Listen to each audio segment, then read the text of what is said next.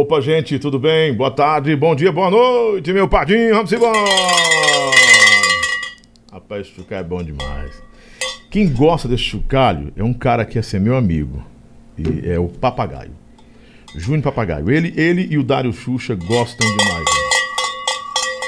Xuxa! Uh, ei, Papagaio! Bom de verdade, viu? Quando o Chucai tocar, o Lobão tá no ar. Acabou essa história, então vem pra cá. Vamos embora.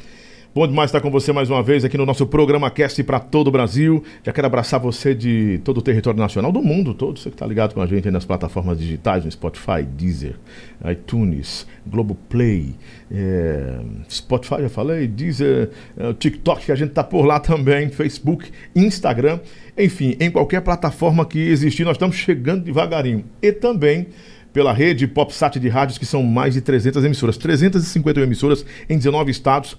Sempre passa por aqui a rede PopSat, ó, tá aqui, ó. Clica aí que você, na, na, cidade que você mora, não tem uma emissora que retransmite o programa do Lobão ou a PopSat, que é a rádio do Lobão, que funciona 24 horas. Tem, temos nosso, nosso cast aí de locutores, tem o Marcelão, tem nosso querido Alan, né? O Alan tá bem, né? Tá lá em São Paulo, São José dos Campos.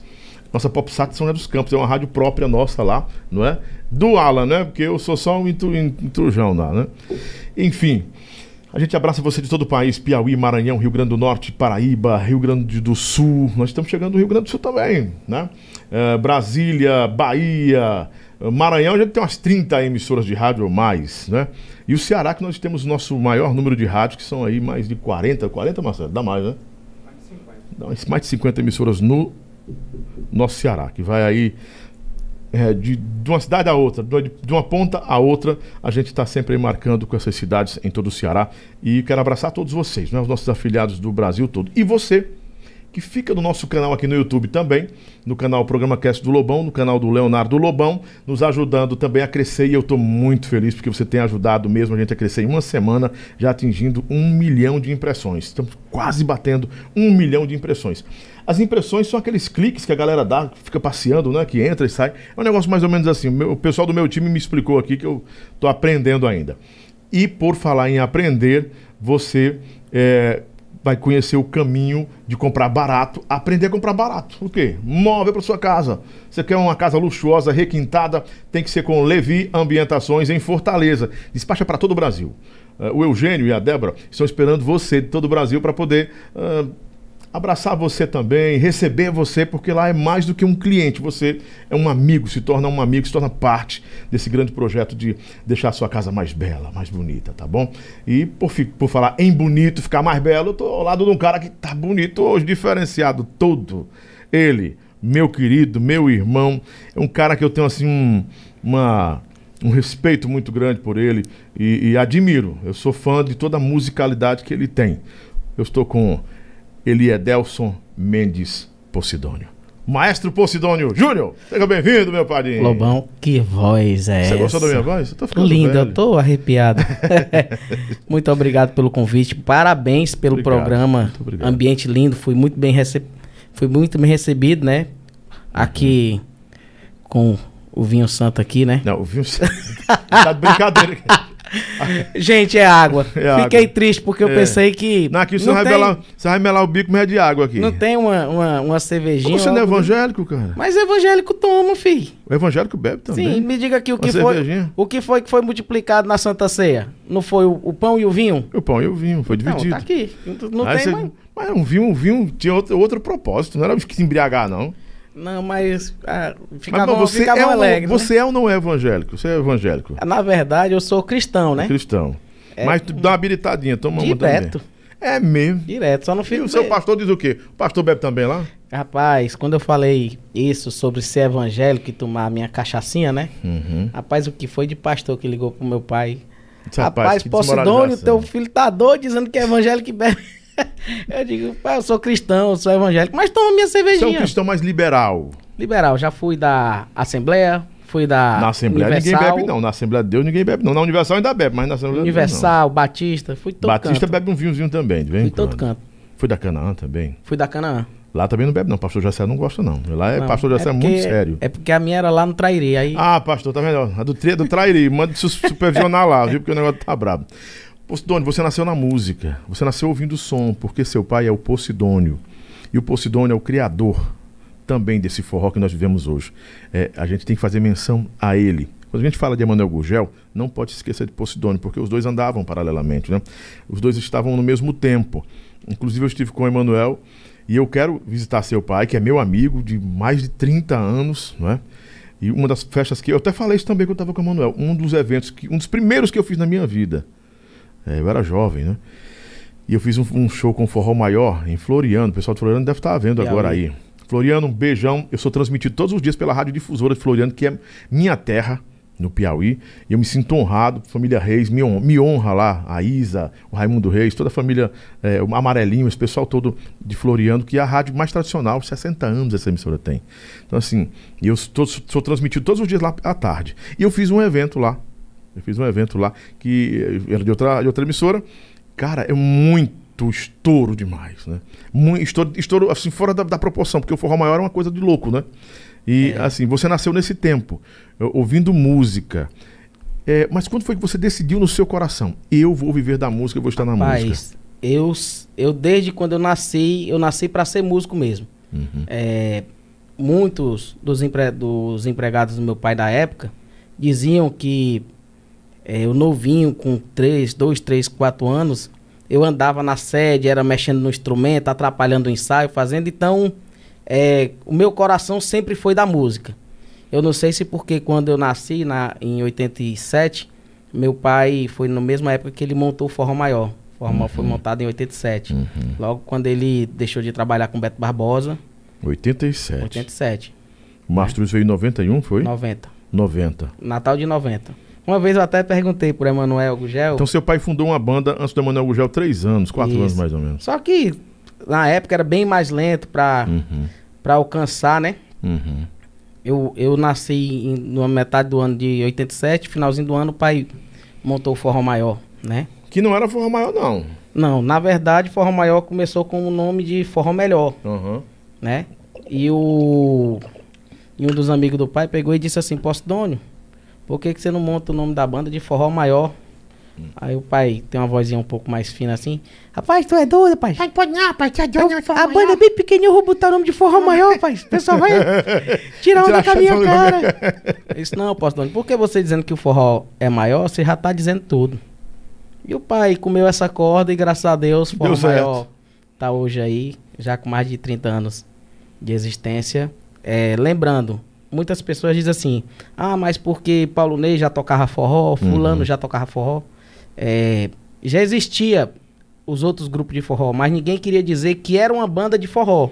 Exato, porque é bom pontuar isso, que o Manuel também ele, ele, ele frisou bem isso. Ninguém... Era preconceito, tinha um preconceito. Era preconceito. Né? Black Banda não tocava forró, ninguém não queria tocar forró. De jeito Ninguém queria ser taxado de forró. Uhum. E tipo assim, até os caras que tinham sanfona né, um, um, Paulo Ney da vida, um João Bandeira, eu não conheço. Não queria aparecer. É, era João Bandeira e banda. Não era João Bandeira e banda de forró tal. Era Paulo Ney e banda. Uhum. Não era uhum. banda de forró. Uhum. E o pai pegou o forró maior e, e taxou logo como banda de forró. Quem quiser é uma banda de forró, não é uma banda que vai tocar forró, é uma banda própria de forró. E graças a Deus, é, essa inovação do meu pai, o forró chegou onde chegou hoje. Coisa boa, né? Já está funcionando o superchat aqui, umas pessoas estão é, elogiando você. Outras já, já, já começaram, os haters aqui já estão batendo aqui. Evangelho, evangélico pilantra esse, pelo amor de Deus. ah, mas tem gente que está dizendo, vim pelo, vim pelo stories dele, já me inscrevi no canal, obrigado Rogério Guita. É, tá indo morar, está aqui o Preto, jo Preto, Preto Joia. Joia, Preto mandou, Joia. Preto Joia. Preto Joia, meu lindo, é o cara é. de cavalo. Cara que canta muito, viu? Forró Desejo. Tu, é, ele tá onde? No Pernambuco? Ele tá em Fortaleza, se eu não me engano, morando no Maracanaú com o projeto dele. É? Projeto ele voltou pra é... cá? O, ultimamente ele tava aqui, eu não sei se ele...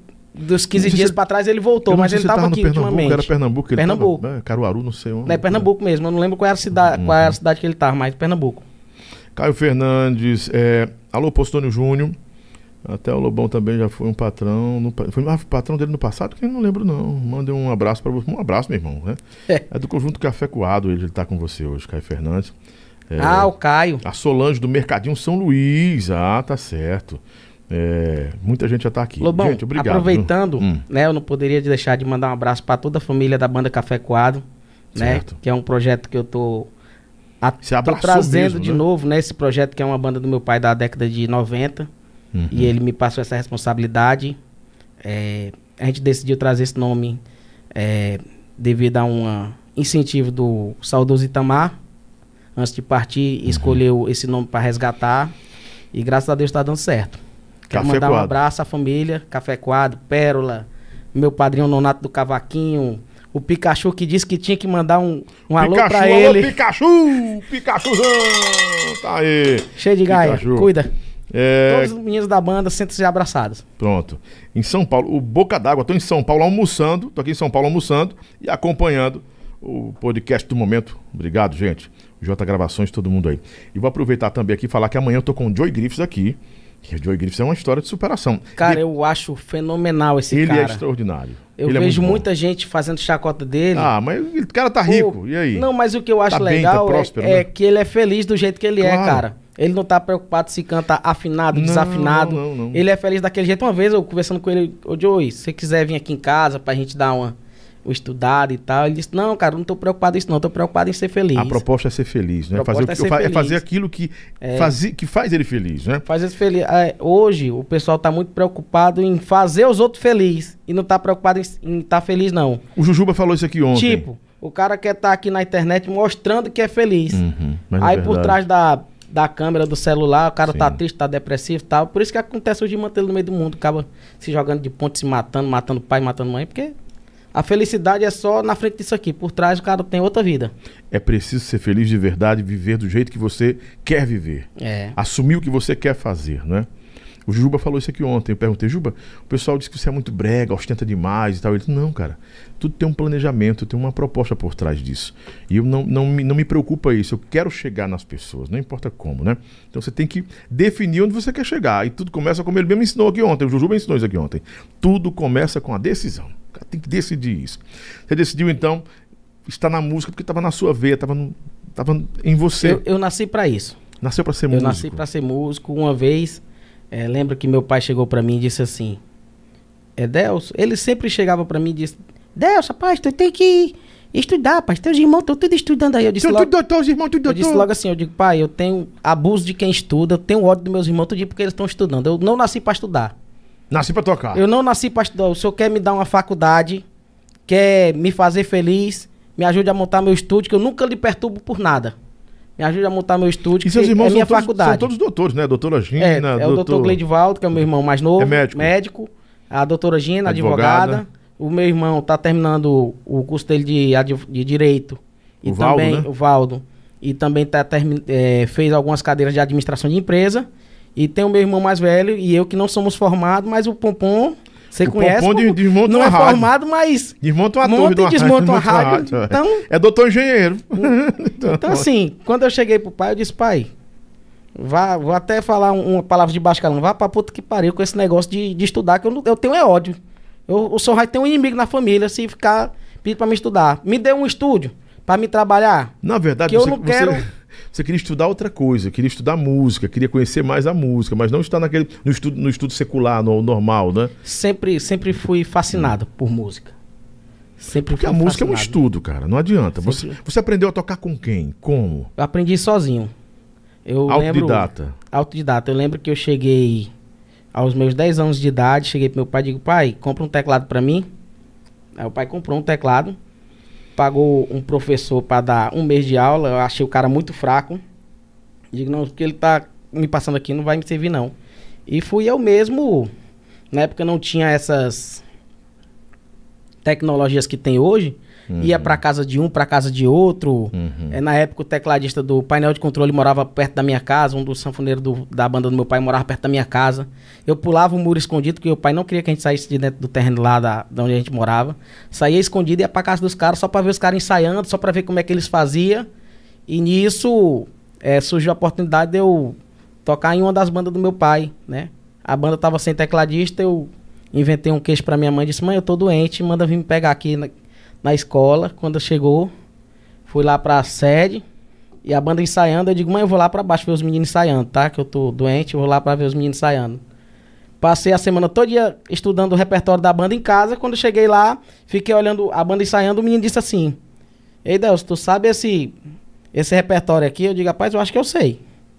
Toquei o repertório todo dia, ele chegou pra minha mãe e disse, Conceição, arrumamos o tecladista pro café coado. Uhum. Quem é esse? Não, seu filho. Não, tá doido, se eu vou botar meu, meu filho pra tocar, o pai dele me mata. e nisso eu comecei como tecladista e já mexia também um pouquinho com sanfona e graças a Deus cheguei onde eu cheguei hoje. Você aprendeu a tocar sanfona mesmo? Com quem? Rapaz, o meu professor foi é, o saudoso Gilvan do acordeon, hum. lá de Limoeiro. Ele me ajudou muito. Depois foi o seu Zé Iris, Zé grande sanfoneiro. Isso, Me passou muita coisa. Foi da banda do seu pai, não foi? Foi. Passou pouquinho tempo, quase 25 anos no Forró Maior só. Deixa eu ver se você sabe tocar sanfona mesmo. Puxa aí. Rato molhado. Rato molhado. Aí eu quero saber se você toca sanfona. Já entrevistei muitos sanfoneiros na minha vida, de banda, inclusive de banda grande, assim, artista grande e tal. Aí o cara, ah, aqui é o melhor sanfoneiro, não sei o que. Aí eu, toca bem, meu filho, um pouquinho, só uma introduçãozinha de rato molhado. Aí o cara, é? Qual é? Porque o sanfoneiro que é sanfoneiro e não souber puxar rato molhado. Primeira coisa que o cara diz, rapaz, eu sou sanfoneiro. Puxa o rato molhado aí, ou escadaria. Escadaria é fácil, né? Mas não, escadaria não, é que é mais complicado. Porque... É. Mas rato molhado também é horrível o cara tocar, viu? Mamãe toca rato molhado, na hora que ela quiser. Mamãe tá lá em casa, mamãe é... tocava no piano. Mamãe toca, viu? Hã?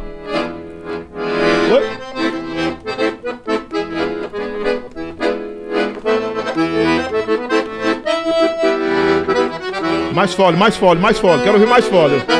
Mais fole.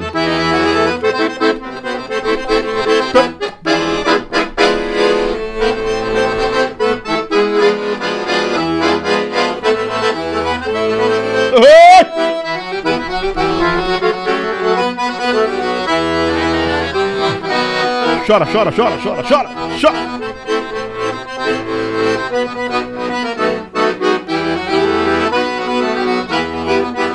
Posidônio Júnior.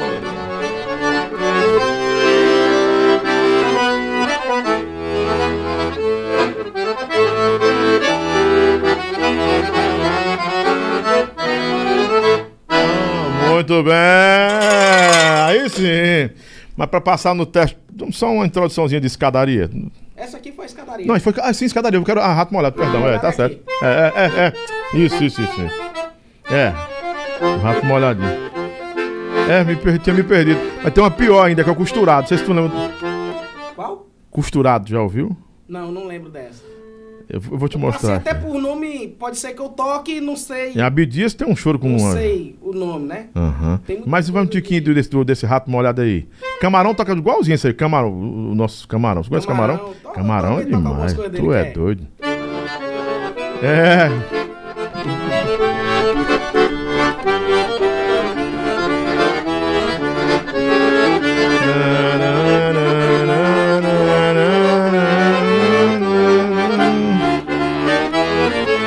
Vamos pro ratinho, vamos no ratinho, no rato molhadinho. Puxa pro rato molhado aí. Só, só, pra, sentir saudade.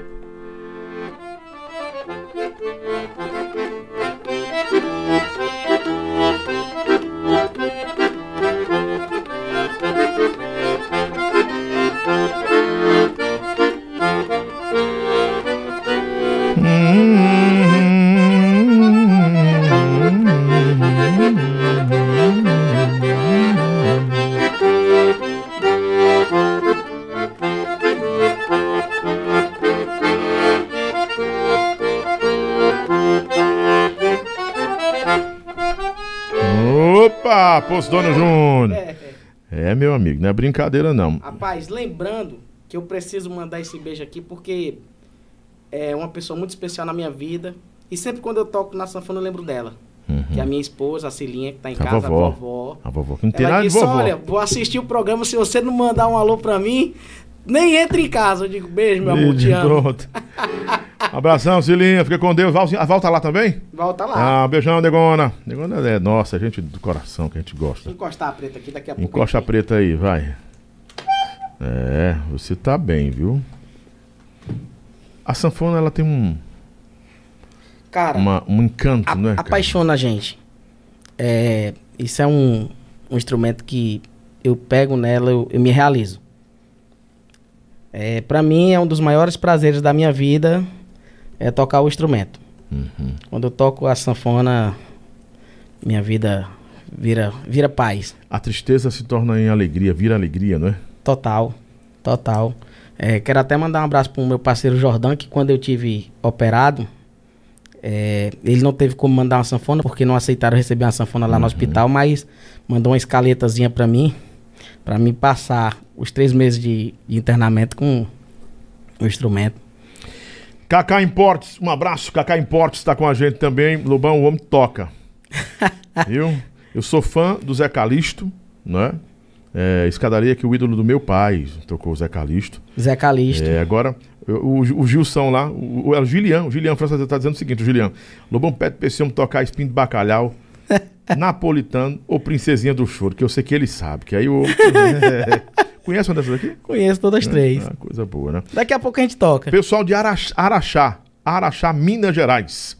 Tasso Elder. Tasso, muito obrigado. Todos em Araxá, Minas Gerais. Tá rodando o Brasil aqui com esse podcast com muita. Bom, quero aproveitar que você deu uma lupa Cacá Importes, né? Uhum. Eu quero aproveitar e mandar um, um, abraço muito especial pro meu parceiro doidinho de Mossoró. Hum, o Michael. É rico. É rico. A marca que me veste desde é. quando eu comecei o programa Papo no Estúdio, foi a primeira pessoa a acreditar no meu projeto. Na TV Metrópole. Na TV Metrópole, né? Que foi um programa que eu até estava conversando antes da gente entrar no ar que eu já fazia uma espécie de podcast sem saber, né? Sim, sim. É, a diferença é que a TV exigia algo a mais do que só a conversa informal e a gente decidiu colocar dentro de um estúdio uma banda tocando e o artista da banda depois eu um show, um pocket um, show, um, um pocket, pocket show, show né? Show, é. E o doidinho de Mossoró sempre abraçou todo o projeto que eu faço, ele abraça mesmo, manda roupa, manda tudo, me veste mesmo, dos pés à cabeça, abraço todo Seu Mossoró, né? é rico. Isso. Eu tô com medo de levar um bloco aqui por causa dessas músicas, viu? A produção tá falando comigo aqui, ó, Lobão, cuidado aí, filho, porque é, vão dar um bloco no, no, podcast de direito autoral, né? Que eles dão Isso. um strikezinho. Né? Strike Se, não, um bloco, né? Se bem que, que eu acho que essas músicas já são. De, de, de domínio, domínio universal? público, eu acho domínio que já, porque. Será? Música com menos de, de bem tem uns 200 anos aqui. Tem bem de 100 anos aqui mesmo, é doido. Será que já levamos um bloco aí? Não dá um bloco por isso, não, né? Gente, é não dê bloco não, porque, é. né? Nem isso, são, são as, as, as, editoras, gravadoras, né, que chegam aí e escutam, e pá, bloqueiam a gente. E termina a festa, né? Não deixa a festa rodar, né? Aí fica meio. A Rocha aí, Macho, um abraço pro Gillian França, Pikachu, todo mundo tá aqui com a gente, muito obrigado. Não se esquece, gente, você vem pra cá é, e ativa o sininho e também você compartilha. Pode comp compartilhar para a gente chegar. Vamos tentar bater o máximo de pessoas vendo essa conversa bacana que a gente vai ter, tá tendo agora com o Posto Dono, que tem muita coisa para ensinar para a gente. É, você só clica aqui, vem por aqui, ó. Inscreve-se e compartilha para outras pessoas aí. Espalha. Vamos espalhar no meio do mundo hoje, embora. Fazer esse negócio virar uma festa aqui, né? Posto Dono, você entrou no forró com quantos anos para tocar profissionalmente? Eu você viu muita coisa, né? Vi muita coisa de perto, né? Vi muita trairagem, vi muita coisa interessante que aconteceu. Comecei em 2001 né? Uhum. Foi justamente quando eu entrei na Café Coado, como uhum. tecladista. Pouco tempo fui para Forró Maior, uhum. como tecladista também, e comecei a olhar assim, de capaz, vou tecladista, tecladista é. não tá ganhando dinheiro não. Eu vou sair aqui do, dos coelhos do papai, tem que sair, né? Isso. Aí foi quando eu ainda como tecladista entrei como técnico de gravação no estúdio do Pepeu, que foi uma pessoa na minha vida que me ajudou muito, tanto como pessoa, como profissional, é, me ensinou a ser homem, né? Muitas coisas, meu pai não tinha tempo para cuidar da gente, o Pepeu me ajudou muito. Ele, Emanuel Dias, grande produtor, Sim. seu irmão Mel, que foram pessoas na minha vida que me ajudaram demais na minha carreira. Mel, Emanuel diversas vezes me indicou para projetos, caviar com rapadura, gravar Furacão do Forró, gravar as coisas para ele, e numa dessas coisas ele me indicou pro Forró dos Plays. Antes até de da Samira ter sido contratada, Manuel chegou para mim e disse, Postdônio, eu preciso de uma... Não era nem Postdônio, na época era Delcio. Eu preciso de, um, de uma pessoa no Forró dos Plays que o Carlinho me procurou, uma pessoa que toque parecido comigo e que eu tenha confiança para tocar na banda. Ele vai estar tá trazendo a Samira do Forró Real, estão fechando o contrato aí, não tá nada certo. Mas se ele fechar, você vai ser o tecladista da banda. Tudo bem. E quando eu entrei no primeiro ensaio, que a Samira foi conhecendo todo mundo, que foi falando o nome de cada um, Valci e tal. Ela, e você, quem é? Eu disse, não, eu sou o Delcio. Ah, você, você é o filho do Postidônio? Eu disse, sou. Eu disse, pois seu nome não é mais Delcio, não. Seu nome agora é Postidônio Júnior.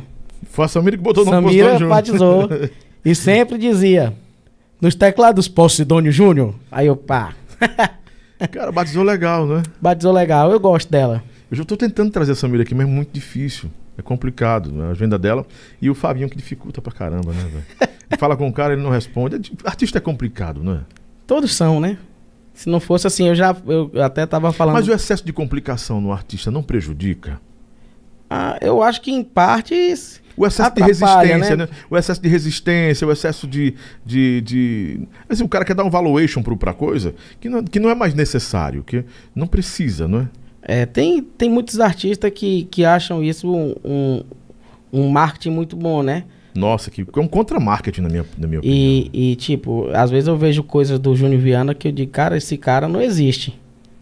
Né? Eu, como eu tava vendo um podcast, acho que foi até aqui no seu. No, não, no... foi não, porque ele falou que não, não usa front. Que não usa front, que. Mas aí eu, eu acredito assim, eu não tô dizendo que o Viana mentiu, mas já vi o Viana em vários fronts, pelo amor de Jesus Cristo. Não, diga assim, mas é, só o fato dele não concordar com essa ideia dele. Uhum é, fazer participação com qualquer artista. Sim, ele faz independente. feat, collab, vírgula, o escambau que ele faz. Né? Eu, eu acho muito interessante. Inclusive, eu tô produzindo umas músicas do França, que cantou no Mastros uhum. com Leite. E França também ficou muito surpreso conhecer o, o Júnior Viana num dia. Não conhecia pessoalmente, só os dois se conheciam por, por conta da história de cada um. Conheceu o Viana num dia, no outro dia o Viana já fez a participação numa música dele, que vem uma música do França, uhum. com a participação dele, produção minha. E, e já vai também fazer clipe com ele. Então, assim, é, eu acho que no forró tá precisando mais disso, sabe? Existe muita gente boa aí que só quer trabalhar e não quer tomar espaço de ninguém. Só quer que um grande dê uma oportunidade, entendeu? Não precisa o cara botar debaixo do braço. Não vai matar o cara bater uma foto com o cara ou fazer claro, um vídeo, claro, né? Claro. Eu acho que o forró precisa um pouco dessa união.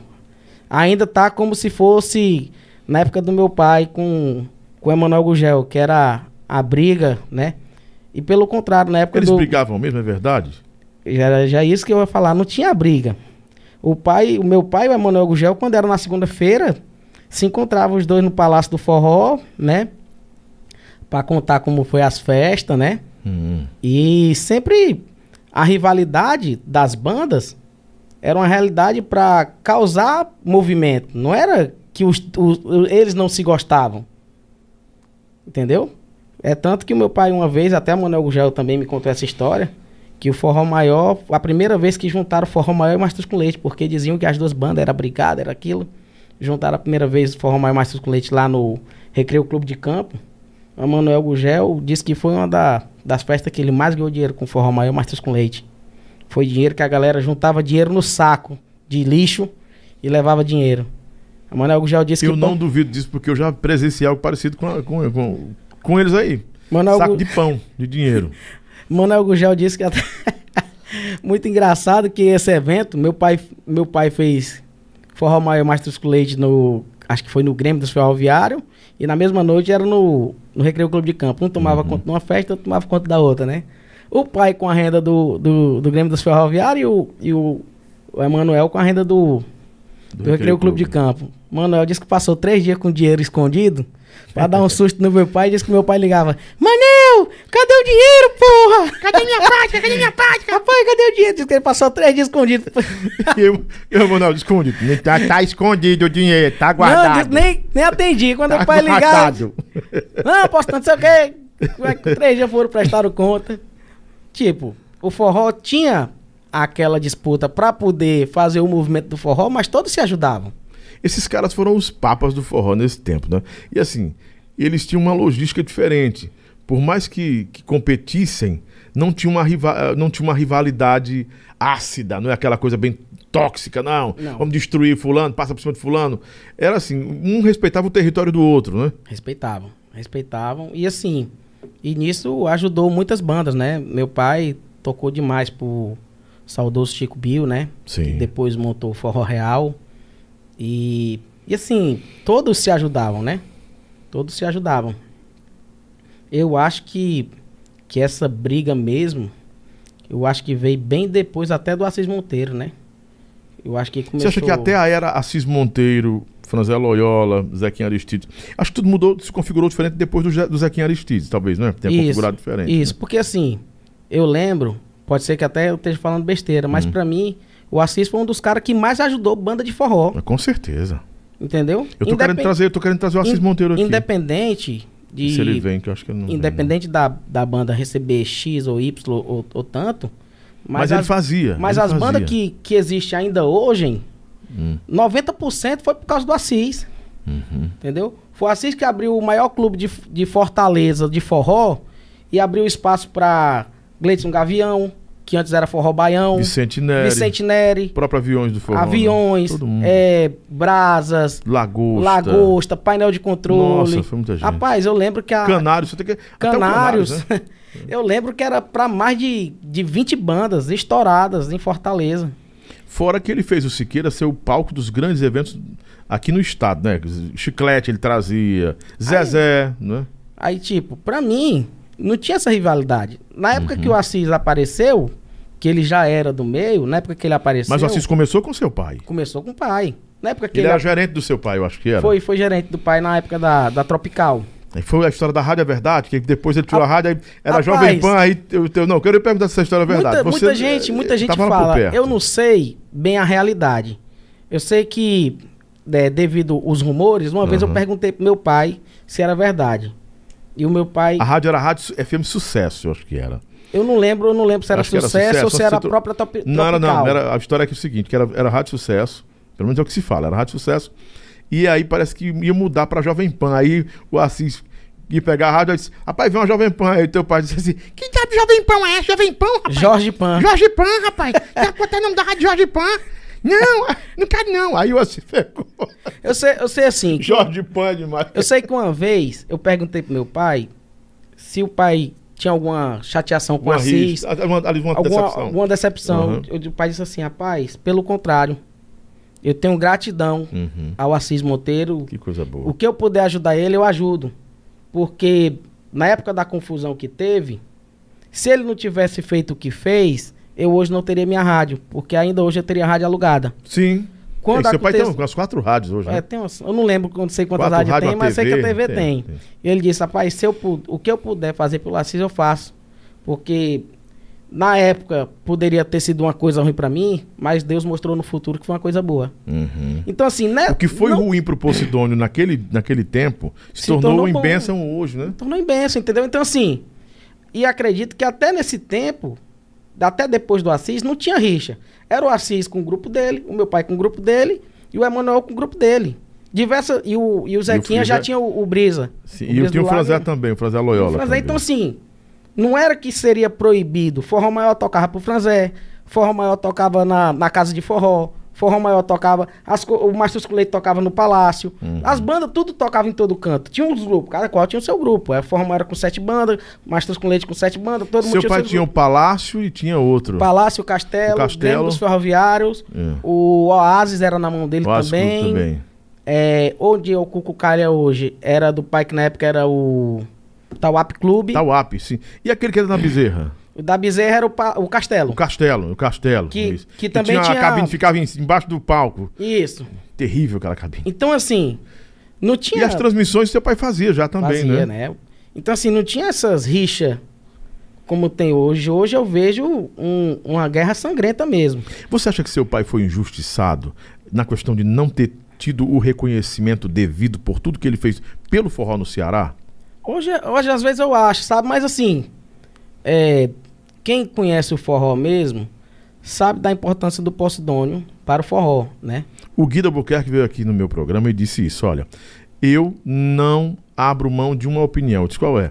O forró não foi. O forró novo e o forró eletrônico não foi. Não pode dar um mérito somente a Emanuel. Tem que dar um mérito também para o Posidônio, porque os dois estavam ao mesmo tempo. Um tomou a iniciativa de um jeito, um tomou do outro. Mas os dois contribuíram para a construção desse novo forró. Com certeza. Na verdade, é, o, o, o que sempre me falavam era o quê? Emanuel tinha mais recurso. Mais recurso, mais marketing também, mais Entendeu? articulado, né? É, Manuel Gugel eu acho um cara inteligentíssimo, apesar do meu pai também eu achar uma pessoa crânio, mas o Manuel Gugel era muito inteligente de, de fazer a marca forte. Meu Sim. pai é inteligente de fazer o dinheiro. Meu Seu pai, pai era mais trabalhador. Tipo assim, Não. Enquanto essa caneca aqui me der dinheiro, eu trabalho com ela. Hum. Na hora que ela não der dinheiro, meu pai descarta. Já o Emanuel corria riscos, fabricava corria mais, risco. construía mais. Essa aqui é a caneca boa, porque ela tem a marca do Lobão e essa marca é forte. O Emanuel fez muito isso. Uhum. Por que, que Mastruz hoje tem uma marca mais forte do que Forró Maior? Porque o Emanuel trabalhou para isso. Trabalhou em cima do nome Mastruz com Leite. Era os aparelhos de som Mastruz, era a Sonzunsat, era a rádio que, que tocava Mastruz com Leite. Ele projetou melhor a banda, uhum. entendeu? Cada qual teve um, um, um, jeito diferente de trabalhar. Eu, eu penso muito desse jeito. E assim, é, as pessoas Podem até dizer, não, rapaz, porque o, o, o, rei do forró, o pai do forró, é Manuel Gugel. Eu digo, é, pode ser, mas quem o conhece a é história. É o Pozone é o avô, né? É. Eu também, assim, quem, quem como você falou, para decidir isso tem que conhecer a história. Claro que a mídia está em cima de uma história. A mídia, com mais, mais dimensão, está em cima de uma história. E a gente não tira o mérito dos dois, porque, eu, como você mesmo falou, eu, na, na, minha concepção, eu considero os dois de muita influência nisso. Todos foram de muita relevância, mas eu não atribuo só a uma pessoa. Mas quem popularizou o forró nacionalmente foi a Manuel Gugel, pelas iniciativas, né? Pela, pela, pela dinâmica que tinha, como você mesmo falou. Ele era vi, ele era não, ele é visionário. É, ele, ele, ele, é visionário. Ele tem uma estratégia é, diferente do meu pai. Ele, tem, ele teve a estratégia de solidificar a marca. Seu pai era mais tímido, men era menos ousado? Não, o pai, o pai era até mais ousado. Só que assim, o, o Emanuel Gugel, eu creio eu que seja assim. Se o Mastro estivesse caindo, o Emanuel Gugel dava um jeito de dar força à banda dele. Uhum. Já eu acho que o meu pai, tipo, a Fórmula tá começando a, a trazer menos lucro, ah, então aqui esse ramo aqui já deu, vou partir para outro. Uhum. E o meu pai sempre foi assim, ele vai onde tem o dinheiro. Foi assim que ele começou como saiu do táxi para virar controlista em rádio, foi assim que ele saiu de controlista para virar empresário. Foi assim que ele deixou de ser empresário para ser dono de banda. Foi assim que ele deixou de ser dono de banda para ser dono de rádio. Foi assim que ele deixou de ser dono de rádio para ser dono de TV. Ele sempre vai onde está dando dinheiro. Na hora que ele vê que a TV não dá mais dinheiro, com certeza ele já tem um plano bem o C na frente. Ah, para internet. Não, Do, ele, ele já... Um prove... comprar um provedor. O meu pai, ele sempre foi assim. Ele vai onde tem. Né? Hoje, enquanto tem muita gente se matando no forró, meu pai hoje está tranquilo sobre construir isso, né? Você falou de máfia no meio das bandas, aquela coisa toda. Você produziu caviar? Não, só cheguei a gravar. Só chegou a gravar. Só, chegar, só Mas gravar. quem você produziu de banda? Cara, produzi muita gente. Muitos artistas, eu até falei pro Marcelo, né? Marcelo e o Pitu, são os dois irmãos aí. É, tanto é que eu falei é, que muitos dos artistas, se eu não tiver passado eu gravei, eu acompanhei a gravação, Isso eu nos tava últimos dentro. 10 anos? Os últimos 10 anos? Os últimos 10 anos. 10 anos. Entendeu? É, eu tava no estúdio quando Emanuel Dias produziu agora o último sucesso do Xande. É, produzi Solteirões. Produzi o começo da carreira do Matheus Fernandes, que hoje para mim é um dos grandes artistas Forrozeiro. Tem até uma história do Matheus Fernandes que eu queria perguntar se é verdade. Que uma vez ele brigou com você, que tava, você tocava muito dançando, você apare, aparecia muito, aquela coisa toda. Ele disse: Ei, papai, para aí, para de aparecer aqui, eu sou o cantor. Sim. Não é tu, não. Sim, é Aconteceu isso aí? É, é verdade. Eu sempre gostei de ser ousado, de chamar atenção. Né? É, tô vendo pela, pela roupa pela você tá roupa, aí, né? Você tá muito. Eu, eu sempre gostei muito ousado. disso. Então, assim, é, quando eu comecei a produzir o Matheus Fernandes, ele você toca comigo, eu digo, toco. E sempre fui muito desinibido. No palco, eu danço, eu brinco, tiro onda, aquela coisa toda. E, e começou a chamar mais atenção que ele. Ele chegou para mim lá. No começo da carreira dele. No começo da carreira dele. Ele chegou lá no finado Mucuripe Clube. Aí chegou pra mim e, Popó, cara, você tem que dar uma maneirada aí, bicho. Você tem que ficar lá atrás, porque. Quem tem que Você tá, você tá aparecendo mais do que eu, cara. eu sou o cantor. Aí eu digo, bicho, te vira, cara corre atrás.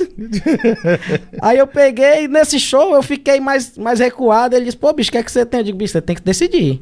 Ou você quer que eu dê o meu show. Meu ou, show, né? ou você quer que eu fique lá atrás. Sendo que aí a gente ainda passou um bom tempo trabalhando. Sou, sou muito feliz, sou realizado por ter feito parte da carreira desse grande artista. É, eu até falei pro Marcelo que é, o Matheus é o que é hoje porque ele já nasceu desse jeito. Eu lembro que o Matheus chegava na Social Music E empeitava os caras com dinheiro. Meu irmão, você tem que cuidar da minha carreira. Você tem que cuidar da minha empresa, minha empresa é Matheus Fernandes. Se você não cuidar, eu vou atrás de quem queira cuidar. Ele sempre tratou. Sempre foi muito decidido, decidido né? Aquele e foi muito pulso firme. Eu achei. Uhum. Eu sempre achei ele muito interessante, sabe? Eu olhava assim de, porra. Ele dizia pro, pro. Eu não lembro o nome, fugiu o nome. Ele dizia, cara, se você não quiser cuidar da carreira do, do, do artista Matheus Fernandes, eu vou atrás de quem queira. Esse é o menino lá do jeans, o rapaz do jeans lá. Era? Não, foi bem no começo João, mesmo. João, João, João. Bem no começo mesmo, na época do Faroeste. Ah, faro... ah sim, sim né? Uhum. Que ele dizia, olha, você tem que botar o, o, o artista Matheus Fernandes, ele mesmo. Você tem que botar o artista Matheus Fernandes para abrir o show do Faroeste. Se você não quiser, eu vou atrás de uma empresa que queira cuidar da minha carreira. Isso foi decisivo para ele. Ele é o que é hoje porque ele sempre foi pulso firme, entendeu? Eu acho muito interessante isso nele. E é, é assim, olhar para o Matheus Fernandes é recompensador para a gente que é amigo, né? Não amigo, não amigo, mas que conhece, que acompanhou, porque vê o cara chegando ali né? A projeção que está chegando é aqui no, do nosso meio. É um cara que assim, não, não se envolve em escândalo ou em picuinha, é um cara muito centrado no trabalho dele. Sempre foi. Muito centrado no trabalho Sempre dele. foi. Eu, eu sempre admirei muito ele. São duas pessoas que eu tenho. Duas não, três, que eu tenho uma admiração demais. Um é Matheus Fernandes, outro é Rafael Bessa. Eu sou fã demais Rafael desse cara. não vale nada, mas vai vir pra cá. Mas agora é um cara de uma cabeça maravilhosa. Não, cara, o Rafael, pra mim. É um desmantelado. É, quem conhece o Rafael artista e conhece ele o Rafael pessoa, pessoa, é, tem que saber separar. São duas pessoas totalmente diferentes. Totalmente diferentes. É, e, cara, ele é uma pessoa de umas ideias. Eu sempre comprei a ideia do Rafael. Em tudo. Na máfia do forró, na época do Rei do Desmantelo. Eu sempre comprei as ideias dele, porque eu sempre acreditei no, no ousado, no diferente. Então, assim, o Rafael também chegou onde chegou hoje, porque ele ele é diferente, entendeu? E outro que eu admiro demais chama-se Doidinho de Mossoró. Uhum. São três pessoas que eu olho assim, eu digo, cara, esses caras são o que são porque fazem a diferença. Eu, eu, conversei, eu já entrevistei várias vezes o Rafael Bessa, inclusive no começo da carreira dele. Eu sempre gostei da voz dele, sempre. Acho que a voz dele é muito forte. Acho que ele é muito expressivo no que faz. Eu, eu, Lobão, eu, Leonardo Lobão, acho que o Rafael está prestes a, a a viver um, um, um, tempo assim de glória na carreira dele, eu acho. A qualquer momento ele faz o gol. Ele está toda hora trave, trave, trave, trave. Eu tenho acompanhado. Não sei que eu estou jogando confete, não, que nem preciso disso. E vou até trazê-lo aqui, acho que é dia 16 que ele vai estar comigo. Mas ele sempre tem feito quase o gol. E para o que ele está fazendo, eu acho assim, ele está tão maduro que ele não está esperando isso. Não, ele não está preocupado com isso. Rapaz, Rafael... Mas eu acho que ele vai, vai, ele vai dar uma explosão já já. Sou eu, a minha leitura. Uma explosão no que ele está fazendo, porque o que ele está fazendo é, é muito diferente. Talvez nem todo mundo percebeu isso. Parece, ah, parece igual, mas não é igual. Porque o swing, ele, ele sabe fazer a, a parada do swing ali. Pois é, eu acho até, pode ser até que eu esteja falando besteira, mas pelo que eu, pouco que eu conheço do Rafael, se ele passar a vida toda dele do jeito que ele tá, ele tá feliz. Tá, tranquilo. Porque o que mais o Rafael não, gosta. Não, preocupa, não se preocupa mais com isso, né? O que mais o Rafael gosta: tomar a cachaçinha dele e estar tá perto do pai e da mãe dele. Isso ele não abre mão. Então, assim, o Rafael foi do. Foi-se o tempo que o Rafael queria estar tá no meio do mundo viajando né, correndo atrás do som. Ele já experimentou o sucesso na Máfia do Forró, que foi nacional, né, cara? Na Máfia do Forró foi um, um projeto que uhum. nem a gente entende o que foi que aconteceu, Foi nacional, o cara teve músicas aí cantadas por todo mundo. Acho que até Ivete Sangalo cantou, cantou uma música da Piroca Torta, se for duvidado. Quais eram, as músicas? Era Piroca Torta? Piroca Torta, Gatinho Agorá. Gatinho Agorá. A Muda, a, a Muda, muda, a Muda, a Samu. Samu. Era muita Samu. coisa. O Rafael Bessa fez uma Mamonas no forró e ninguém percebeu, sabia? Total. É. Faltou Total. reconhecimento assim mais amplo. Mas eu acho também porque nós não tínhamos os mecanismos que temos hoje da internet naquele é, tempo, né?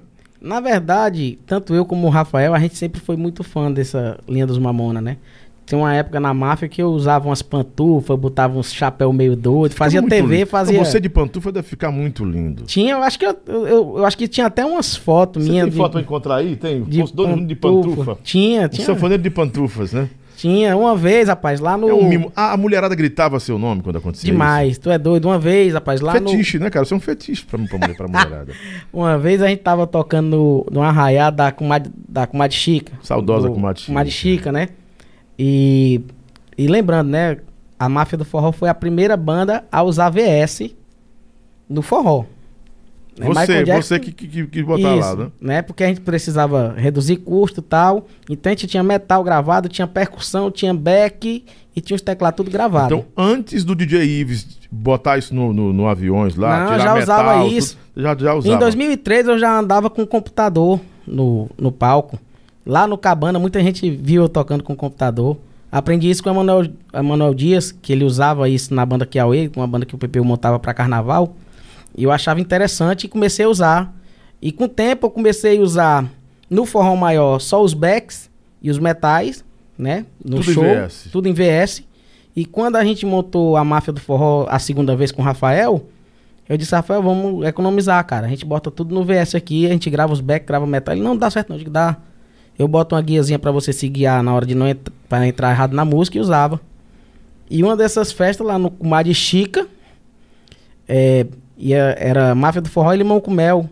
E Limão com Mel chegou pra montar as coisas e o pessoal já começaram a preparar o palco ali por trás. Foi na hora que parou um bloco pra entrar no outro, a gente deixava o computador escondido, que a gente não queria que ninguém visse o computador, né? E eu fui lá atrás para dar o play no computador e o filho de uma égua botou uma caixa de retorno bem na minha passagem. Quando eu passei, tava sem a caixa, a sanfona cobre aqui. Quando quando o cara botou que eu passei, tropecei, caí lá no meio do palco, a sanfona se abriu no, uhum. no meio. No meio. Rafael começou. Eu quero ser seu gato e você é a minha gatinha. Quando ele olhou pra trás que o sanfoneiro cadê, caiu, cadê o, o, o, sanfoneiro, o, sanfoneiro no chão com a sanfona. O sanfoneiro caiu com a sanfona. o Rafael não cantou mais, acabou o show da banda, não tinha mais. Era VS. não tinha sanfona, a sanfona rasgou, o Rafael ficou. Rapaz, foi muita onda. Outra vez a gente subiu no palco em Quitarianópolis. A, a máfia do forró deu um show, né? Com a banda toda sampleada, né? Com muita coisa de sample. E entrou uma banda ruim pra caralho na época. Trio de metal, dançarina, percussão, a porra toda. O cantor já entrou dando uma piada em mim no Rafael. A banda aqui é ruim, mas não tem computador tocando com a gente, não, viu? Tá com pau. e, rapaz, a gente é... fez história demais. É. Mandar alô pro pessoal do Superchat aqui, ó. Francisco. Aquele vinho abençoado tem mesmo? Aí eu... Vinhozinho. Tá... A direção. É só de água? A diretora aqui da, do meu programa é, é, a doutora Elisângela Rodrigues, ela não permite. Ela disse não, porque senão. Mas ninguém vai ver aqui. Uma águazinha aí. Você, tá você, você, você é evangélico. Mas eu tomo pode. minha cachaçinha, apesar de ser evangélico, eu. Eu gosto de tomar minha caninha, porque. Meu Jesus, sangue de Cristo tem poder. É, boca d'água aqui, o Bota-Bota é show, Lobão. Tá. Júnior Silva. Lobão, tô direto de Balneário, Camboriú, Santa, Catarina, Santa Catarina, Francisco Nicélio. Francisco, abração. Romero do Paredão. Popó, você é evangélico, não pode beber não, sai dessa. Toma caninha. O Romero um abraço pra ti, Romero do Paredão. É, Júnior Silva, Nordeste CDs, massa. A história do Poço do Pai é muito engraçada. Alan Seimi, é, botou do solo aqui. A Rocha aí, macho velho. É, Lineide, mandando um abraço para você, tá é, em João Pessoa. Marcos Vinícius, de Teresina, Piauí. Gostava de vê-lo tocando nos plays com a Samira. Uma vez a Samira deu um grito nele lá em, em Teresina. Pô, a Samira te dava grito? Rapaz, às vezes ela gritava com todo mundo, às vezes a pessoa tá estressada, né? E, Nossa, e pega de mal. Todo mundo fala que só vive pega, Pega de pô. mau jeito, aí você faz uma brincadeira ou outra, mas. Você tinha um bom relacionamento com ela, né? Tinha. Ah, eu acho que ainda hoje eu tenho, né? Santa Cruz, Pernambuco, Fernando Araújo. Nilson Borges, um abraço, Lobão. Parabéns pelo programa, tá show demais. Gente, quando você botar aqui seu nome, pode colocar o nome da sua cidade também. Eu quero abraçar você de todo o Brasil. E o pessoal que está com a gente pela rede PopSat de rádios, bota aí, Pitu, embaixo aqui, ó. Rede PopSat de rádios, clica aqui. Se não tem uma afiliada, uma rádio de antena transmitindo a sua cidade, você baixa o aplicativo da Rede Pop e escuta o programa do Lobão pela manhã, pela tarde, todos, e todo esse nosso time, nosso time bacana aí. Diz qual a cidade que você tá, viu? Sexta-feira vou tá com, vai estar tá comigo aqui meio-dia, Camila Carla, que você conhece, que é uma das maiores vozes do Ceará, não é? Voz feminina, voz feminina só e tem só, ela e a Samantha, e a Samantha Marques. Sem querer desmerecer ninguém, né? Porque, né? Não é? Gostou? é. Quinta-feira nós temos o, o, aqui comigo o Vaguinho ali de CDs, que o Vaguinho fez uma revolução aí com a Samari Fernandes, cara. Demais. Tem, a gente tem que tirar o chapéu, aplaudir. Uma vez eu acho que eu perguntar falei... como é que faz, viu? E eu até uma é vez é falei faz. no grupo que eu tenho uma inveja branca, porque assim. É, merece. Aquela merece. equipe ali, Kleber Show, o Vaguinho, o, o, o DJ Ives, aquela galera, cara, eles acertaram uma, um jeito de fazer um artista uhum. que é muito lindo, cara. Uhum. Eles pegam o cara do zero e conseguem é fazer, eles são foda. Eu tenho uma inveja branca porque eu acho muito bonito, entendeu? Eles descobriram um jeito de fazer, eles têm um sistema muito bem arrumado. Então, de parabéns. É. Eles... Você que está em casa, é, gosta da Mari Fernandes, de tantos Natan, Avenida, essa galera, tem gente por trás deles, claro. E essas pessoas que ele citou aqui, a gente tem que pontuar, aplaudir essas pessoas, né, esses profissionais, porque ó, o Kleber Show, um maestro, o cara tem um, uma visão profunda das Só coisas. Só não né? toca a bateria que presta. É. Você diz, mas é o melhor, o melhor que ele faz, né? É, um, é, é, sobre ele, quando você fala em, em, bateria, é sobre ele. O Vaguinho que tem uma visão, uma logística bacana também, um ouvido. Né? E o DJ Ives que é uma usina de som pra, pra tudo, né? Ele, ele é pegou, pegou esse time aí, o Carlinhos pegou um time assim, pancada. Cara, Fora os dinossauros estão lá dentro do estúdio, né? Que é o Mel, que Emanuel, o, o, aquele, aquele maguinho também. Romero. Romero. Tem uma galera lá pesada aqui. Não, ali eles estão bem formados. Do outro lado a gente tem o WS também, tem o, o, o pessoal da, do... Tem uma boa equipe na WS. Tu é doido? O Rod Bala é pancada demais. Rod Bala é o cara do né? Rod Bala, Menudo, Darlan, cara, bicho. Esses caras Rod, são muito, são muito Rod bons. Bala desenterrou duas pessoas, né, pô? O Rod Só é Bala... é rodado e o Gavião. Não, o Rod Bala conseguiu... É, é, a culpa de um dos culpados também, na questão da projeção musical, o Rod Bala conseguiu levantar. Ele, ele é rodada, né? fenomenal né? mesmo. Ele é muito fenomenal, né? Menudo, cara, eu sou. Não é à toa que ele é casado com uma fenomenal, cara. Com a Márcia Felipe. Menudo, eu sou fã, cara, desse cara. Fã incondicional, ele sabe disso. Menudo, abraço, meu filho. Assim, desde o começo, desde a época que eu Só conheci. Só não atende telefone de ninguém, mas a gente boa demais. Desde quando eu conheci ele no Forró do Bom, eu disse, cara, esse cara vai ser sucesso, porque ele tem a aquela garra. E ele é metrosexual. Querer... É interessante que ele é um, ele é um sanfoneiro metrosexual, né? É, é totalmente viado, bicho. Eu não sei. É, que... Normal. Né? Normal, né? Vem de é, escolhas, né? Mas, cara, eu acho muito interessante, cara. Ele é muito inteligente, Menudo, sabe? Ele tem uma, uma visão artística. Ele nasceu para ser empresário. Para ser menudo, né? Isso. Eu lembro que uma vez, quando ele. Eu acho que eu fui uma das primeiras pessoas a ele mandar uma mensagem para mim dizendo que iria sair dos, do Zé Cantor, dos, dos solteirões, uhum. ia ser empresário. Ele disse, ó, oh, Postone, e, qualquer coisa eu vou colocar tu para fazer algumas coisas do Zé, tá? E eu fiquei muito feliz, não por fazer o Zé Cantor, mas por ele, né? Enquanto muitas pessoas que eu via rir da cara dele hoje tá abraçando ele, eu digo, pô, cara, felicidade, vai dar certo, mano. Tu pode ter fé em Deus. E eu via que muita gente mandava coisa para mim assim, Aí, menudo empresário agora. Já pensou? Eu digo, cara, cara, cada qual tem que procurar a sua melhora, cara. Por que, que ele não tem condição de ser um empresário? Eu acho que essa cultura tem que sair do nosso meio, tem que ser Tem removida. que mudar, cara, urgente. Porque assim, é não se alegrar com a conquista do outro, né? Ah, o cara vai crescer, aí eu não cresço, ah, tá vendo? Ele, não, ele pode. Ele pode, porque ele tentou, ele quis fazer. Né? É diferente. Uh, João Pedro Lobão, tô em Iguatu. Iguatu também, ó. Saudades de vocês aí, do Forrozão. Tem tá? a galera do Iguatu. Gilson Gênio. É... Gilson Gênio, lá do Juazeiro. Trabalhei com ele, Forró Maior. Que é o cantor, né? Cantor. Cantor. Foi o primeiro cantor do Ferro na Boneca. Isso. Ferro na Boneca surgiu com ele. Canta não é brincadeira não, Gilson. Demais. Gênio, né? Gilson, beijo, meu lindo. Negado disse, não, o Gilson é feio, mas canta, mas canta. Canta. Briola também é feio canta demais. Canta demais. Ora, e aí? Ninguém tá. Não é concurso de modelo. O Gilson can... ia aguentar. O Gilson era um, foi um dos poucos cantores que aguentava torar 5 horas de forró, que eu lembro. É, ele, ele, pegou, parar, ele pegou nesse começo aí, né, do, desse forró. Mandar um abraço aqui pro meu parceiro Edinho.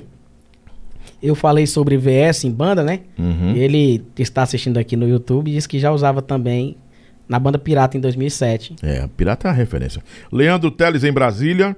Uh, Rafael Maia, em Mirangaba, Bahia. Pergunta ao Posidônio se o povo aqui da Bahia deu suporte a ele no momento daquele ocorrido em Irecê. Aconteceu uma coisa muito trágica com você em Irecê em que ano? Em 2019. 2019. 2019. 2019 você foi vítima é, de um incidente que quase tirou sua vida e vitimou uma colega isso, de trabalho sua. Isso. Ela. Eu estava no final de, de, de turnê já, né? Decidimos tomar uma, uma saideira para comemorar tal. Decidimos dar uma volta na cidade. No retorno da cidade, a polícia é, começou a perseguir o nosso carro por algum motivo, não sei. E quando a gente avistou eles perseguindo a gente, eles numa estrada escura, a gente não viu que era carro de polícia. Começamos a fugir achando que era bandido. A gente estava numa, na caminhonete SW4 preta, você já fica com medo de ser um assalto, né? Alguma coisa. E eles fizeram uma emboscada pra gente mais na frente e, e efetuaram para mais de 40 tiros de fuzil no carro da gente, vitimando a nossa amiga, a Gabi, que era a dançarina, né? Ainda hoje já tá com mais de dois anos e seis meses. Tô com problema de andar, né? E isso aí é, é, Quantas cirurgias você já sofreu? Eu já passei por oito cirurgias. Se submeteu a oito cirurgias. Quase cirurgias. perdeu uma perna. Isso. É, quando eu cheguei em Fortaleza, é, eu lembro que o, o, médico, quando abriu a gás para olhar minha perna, é, ele disse: Ó, se você demora mais duas horas, você perde sua perna. Se o voo atrasa duas horas, eu perco minha perna porque a, a, a parte vascular da perna já estava quase toda comprometida, né? Inclusive aqui na minha perna, que tem aqueles dois ossos, a tíbia e a fíbula, uhum. a fíbula já não tem mais, só tem a tíbia, né?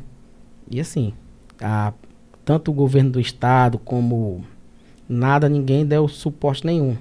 Eu fico triste porque é, um órgão que é para dar proteção para nós foi quem fez isso com a gente, né? A cantora Joelma também parece que teve Joelma alvejada também. É, na verdade, é, eu não cheguei é, a, a, a, ver o ferimento dela, mas parece que foi um ferimento de raspão na parte da, da nádega de trás, né? Que atrás eu não, não cheguei a ver. Eu fico triste porque o, não todos, né? Mas a instituição da polícia tem boas pessoas e por causa de maus pessoas, como esses policiais que atentaram contra a nossa vida, é, atrapalhou minha vida aí por. Já vai com dois anos e pouco, vai no mínimo atrapalhar mais uns três ou quatro anos para frente, né? Infelizmente, é isso. Eu não tenho o que reclamar. Houve, houve alguma retratação da, da corporação da Bahia? Houve eles querendo o jogar governo, a culpa na gente, né? A retratação que eles tiveram foi aquela. Não, eles eles estavam correndo, fazendo isso, fazendo aquilo. Bebendo. A retratação deles foi essa, né? Mas hoje eu tô feliz, por quê? Hoje eu estou vivo, estou com a minha perna no lugar, né? Quero que as pessoas que fizeram isso sejam punidas, né? Você tem um processo judicial correndo um contra processo, o governo da Bahia? Tem um processo judicial correndo contra o governo da Bahia. Contra o governo ou contra a polícia baiana? Contra, polícia, a polícia tem baiana. Ser, tem que ser contra o governo. Contra porque, o governo, né? Hum. Porque o governo é que nos, tem que nos dar segurança. Então, se a polícia comete um erro, você vai no governo. Vai no pai. Uhum. O pai é o governo e os filhos são os policiais. Então, se eles fazem uma cagada, a gente vai pra cima deles. O que mudou na sua vida depois dessa tragédia, Posidônio? Porque você viu a morte, né? Rapaz, Lobão, mudou muito, viu? Eu antes eu era uma pessoa altamente rancorosa. Eu, eu sempre fui uma pessoa boa, mas assim, se você me fizer um mal, Lobão, você não existe para mim não. Hum. Eu guardo aquele rancor, guardo aquela coisa. E depois do, do meu acidente eu fiquei. Digo, poxa, bicho, pra que guardar esse rancor, esse negócio todo? Que a, a vida da pessoa é um sopro. É um sopro. Você uma hora tá vivo. Com coisa de 10 minutos atrás eu tava com a minha perna boa. Depois que eu entrei no carro, 10 minutos depois, tô, já tô até hoje sem andar. Então isso aí foi uma, uma reflexão muito grande, né? Hoje eu sou feliz e, e, apaixonado pela pessoa que eu me tornei depois desse acidente, entendeu? Tinha mágoas de muitas pessoas. Hoje já não tenho mais essa mágoa, entendeu? Amém. Amém. Porque assim, eu penso que o quê? Você guardar a mágoa de quem fala mal de você, de quem faz algo para você, é a mesma coisa de você tomar veneno esperando que a outra pessoa morra, entendeu? É um negócio sem futuro. Se o Lobão, se o Marcelo, se qualquer pessoa me fizer um mal, problema deles. Eu vou viver minha vida, contorno aqui e vou embora. Entendeu? Uma hora o deles acontece.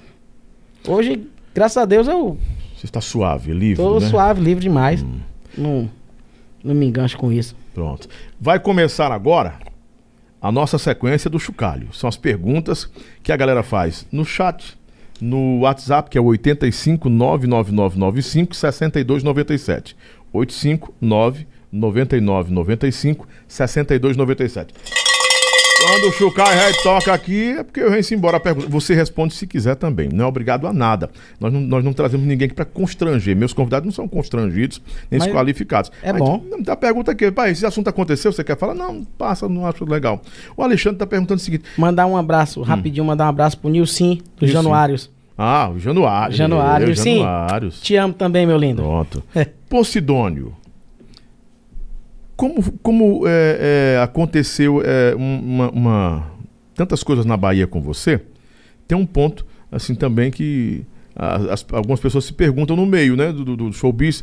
Cara, rolava uma história de um caviar do, dobrado, um caviar, um dublê de caviar, e você teve envolvimento com isso lá. Ah, o caviar fazia é, seis shows em uma noite entre Bahia e Minas Gerais, sendo dois caviar com rapadura.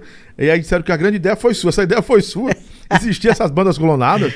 Como é que acontecia isso? Rapaz, é, eu nunca trabalhei com a banda caviar, né? Nunca trabalhei. Isso é mito, mentira. É, mas assim.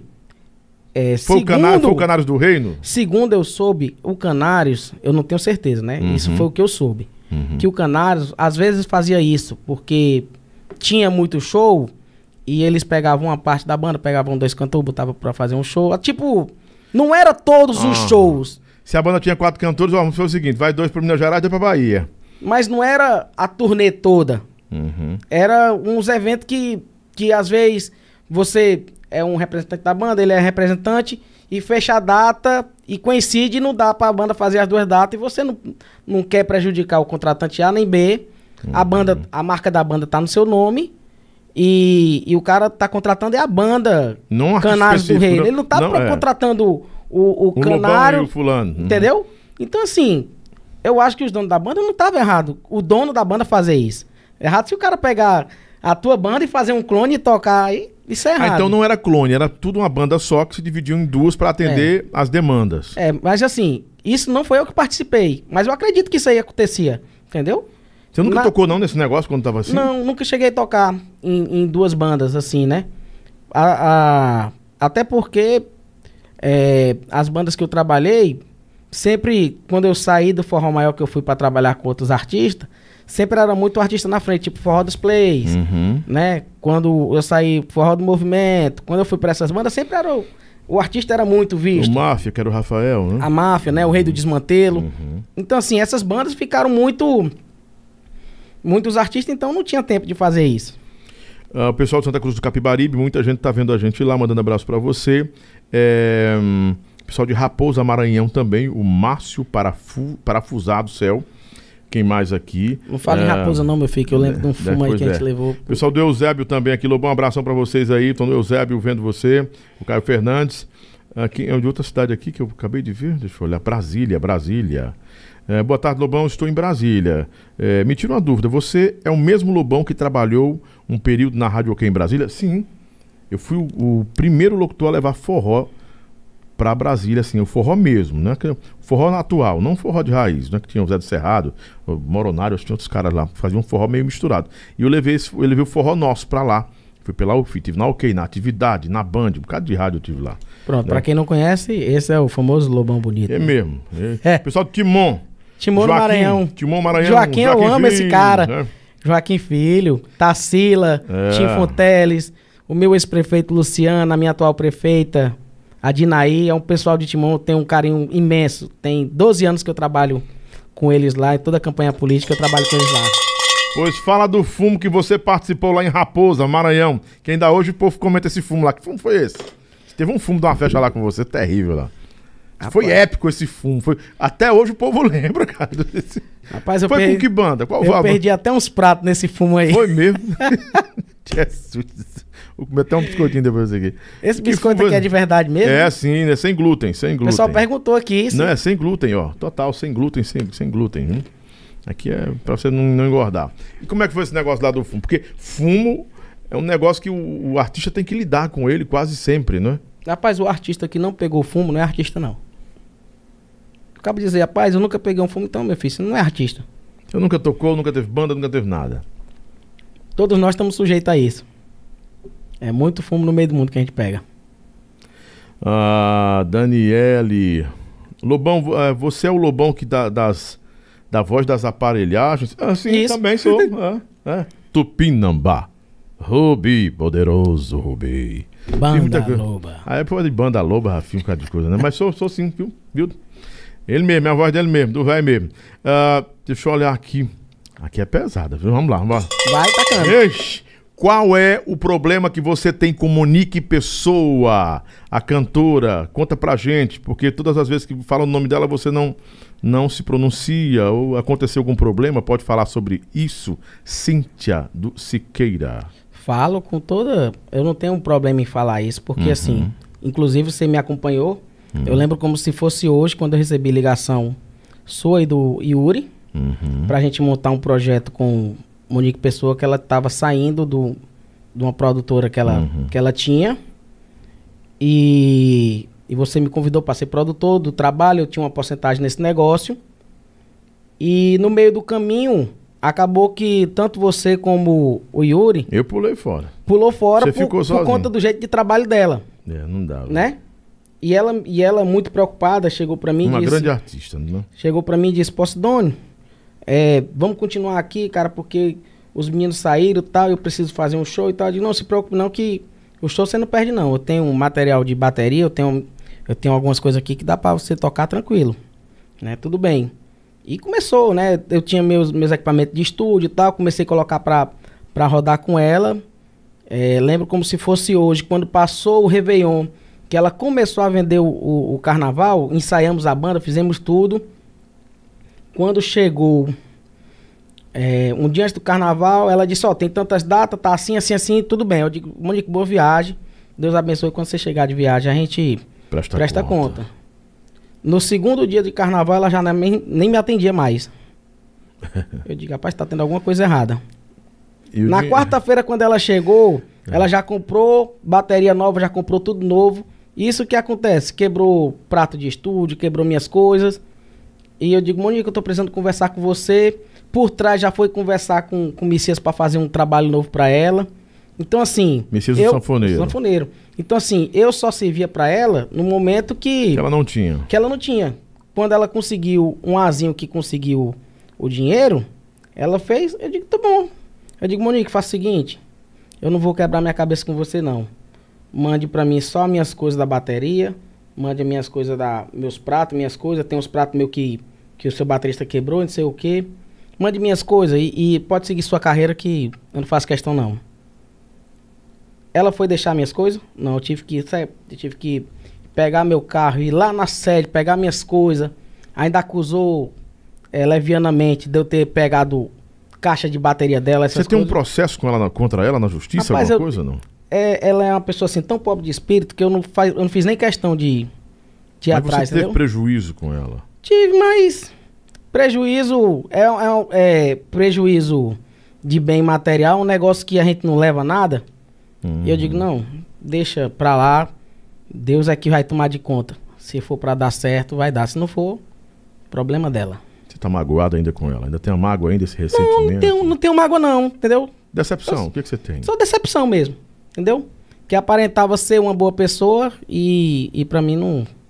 Pra mim não foi. Pode ser boa pessoa para qualquer outra pessoa, mas para mim não foi boa pessoa. Então, possibilidade de você produzir alguma coisa para ela não existe? Existe, pagando adiantado eu não, não me nego, não. Tá certo. Sou comerciante. Itamar Show representou o que na sua vida? Porque nos últimos dias da vida do Itamar, os fãs dele veem você como, como um pai. Você foi um pai para ele. Rapaz. Irmão, o que, que o Itamar Show representou para você? O... E é uma pessoa extraordinária, né, Itamar? O Itamar, cara, eu era apaixonado por aquele cara. A pessoa dele, bicho, era fora de sério. Não vai chorar, não. Tô vendo que você tá quase chorando, não pode falar nele que você chora. Cara, porque assim, eu acompanhei todo o sofrimento dele, né? O período de tratamento de câncer, eu levei ele para dentro da minha casa, cuidei dele. Até, os, até o último dia você foi lá em casa. Sim, fui lá e vi. Pouca gente sabia, pouca gente do meio do forró sabia que ele estava na minha casa, né? É, fiz tudo o que pude, né? Esse projeto Café Coado foi uma grande força dele quando ele veio me procurar. E assim, a perca dele ainda pra, pra mim. Eu acredito que para a família é, dura, para mim é muito dura ainda também, sabe? Quando foi que você descobriu que ele estava com câncer? Desde quando ele entrou no projeto. A gente Você já, já embarcou no projeto sabendo disso. Já e, sabia. Entendeu? E mergulhou no projeto do mesmo jeito. Foi. Assim, eu acho que ele fez. Ele tinha um carinho muito grande pela minha mulher, né, a Cilinha. E eu acho que foi um jeito que ele achou de agradecer. Porque a gente não ia montar banda. Uhum. A gente não ia trazer projeto, a gente não tinha esse interesse, né? Apesar do nome ser do meu pai, mas a gente não tinha esse interesse de, de montar nenhum projeto. E quando ele veio com toda aquela garra, com todo aquele negócio, aí ele disse, ó, oh, mas eu tô, eu tenho câncer e tal. Ele fez shows estando com câncer, né? Fez. O Itamar, uma vez a gente né? chegou para ele, né? Disse, Itamar, paz, vai cuidar do câncer, cara. Não suba para cantar hoje, não. Ele chegou para mim e disse, Posso, Doni, é, se vocês me tirar do palco, é meio que vocês me matar. Eu quero cantar até o último dia que eu conseguir. E assim, foi muito difícil ver uma pessoa que se ama se acabar daquele jeito, entendeu? Inclusive o projeto eu não parei é, em respeito a ele, né? O cantor que a gente tem hoje na banda é, foi indicação dele. Dez dias antes dele partir, ele chegou para mim, ele tinha uma cabeça ainda fenomenal, sabe? Ele tinha uma cabeça lúcida demais. Você lembra quando você chegou sim, lá, sim. que você viu ele? é, dez dias antes dele morrer, ele disse: Cilinha Postônio, é, o Café Coado precisa de um cantor para cantar minhas músicas. Porque eu vou demorar para voltar a cantar. E quando ele falou isso, eu disse: Tamar, não vou botar outro cantor para cantar suas músicas, não, cara. Porque se você não cantar, ninguém mais canta. Disse: Não, cara, o Café Quadro não pode ficar prejudicado com isso, não.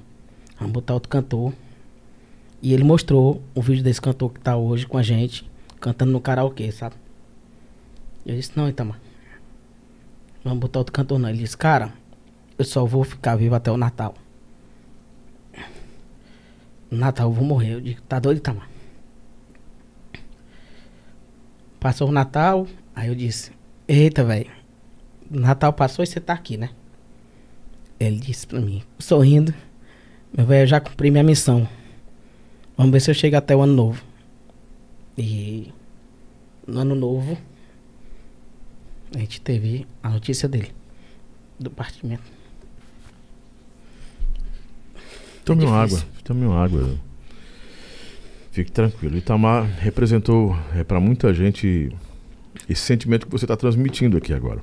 Inclusive eu tive. É, não foi a oportunidade, não, foi a honra, porque você me convidou para estar ali por perto, né? vendo aquele momento. Eu conheci o Itamar robusto, para que ele nunca foi muito robustão, mas sempre forte, sorrindo. E vê-lo ali com menos de 30 quilos, acho que estava com 20 e poucos quilos. É. 21 quilos, mas sei lá, estava muito, muito, mas muito debilitado. Mas com a esperança que tinha ainda, não é?